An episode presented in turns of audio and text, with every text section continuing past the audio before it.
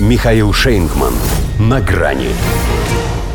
Один раз Биль не указ Байден на БИС узаконит однополые браки. Здравствуйте. На грани. Учитывая, на чьем примере он учился управлять государством, в его представлении настоящий президент Соединенных Штатов должен сделать три вещи. Уничтожить какую-либо страну, узаконить однополые браки и переизбраться. А коль так, то Джо Байден может смело переходить к последнему пункту повестки, потому что после Украины он и второе очко уже заработал. В том смысле, что один раз Биль не указ – решил Верховный суд США в этом году пропустить через повторное согласование постановление Барака Обамы о признании нетрадиционных семей.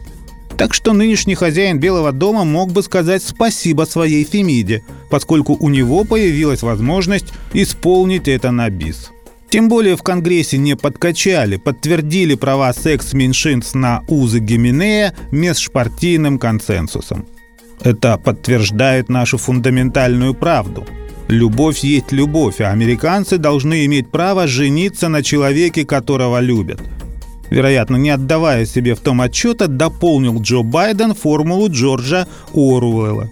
Потому что отныне не только мир – это война, а правда – это ложь. Но и любовь – это извращение. Впрочем, ни один 1984 нуждается в новом прочтении. Ведь еще и кто с доброй сказкой входит в дом, кто с детства каждому знаком, кто не ученый, не поэт, но покоряет белый свет, это у них совсем не то, о таком можно было бы подумать. Тоже повсюду узнают, но скажут, что его зовут ЛГБТ. Оно из какое небо голубое очень хорошо рифмуется, особенно если сразу после дождя.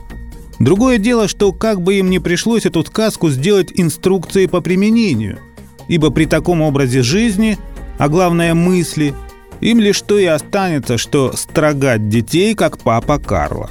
Рубят же сук, на котором держится демография.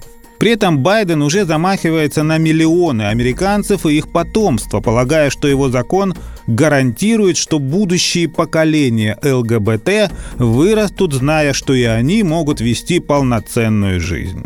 Поэтому Библию тоже подредактировать надо. У них «плодитесь и размножайтесь» — это уже прошлый век. Сегодня размножаться можно и 3D-принтером. А вот что имеет значение, так это плодиться, у кого получается, и перерождаться. Они меняют генетический код доступа в их новую нормальность. Когда совсем не обязательно все знать от А до Я, достаточно от Л до Т, чтобы стать далеко продвинутым человеком, ибо это у них вездеход.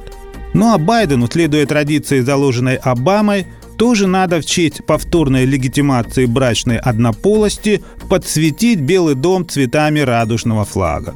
Каждый охотник, правда, может ошибиться, если решить, что здесь живет фазан. Сам Джо, во всяком случае, думает, что он птица Феникс. Тоже способен восстать для второго срока. Ему главное камбэк с камин не перепутать. Хотя, может, именно после этого – и у него все пойдет как по маслу. Это же у них теперь вездеход. До свидания. На грани с Михаилом Шейнгманом.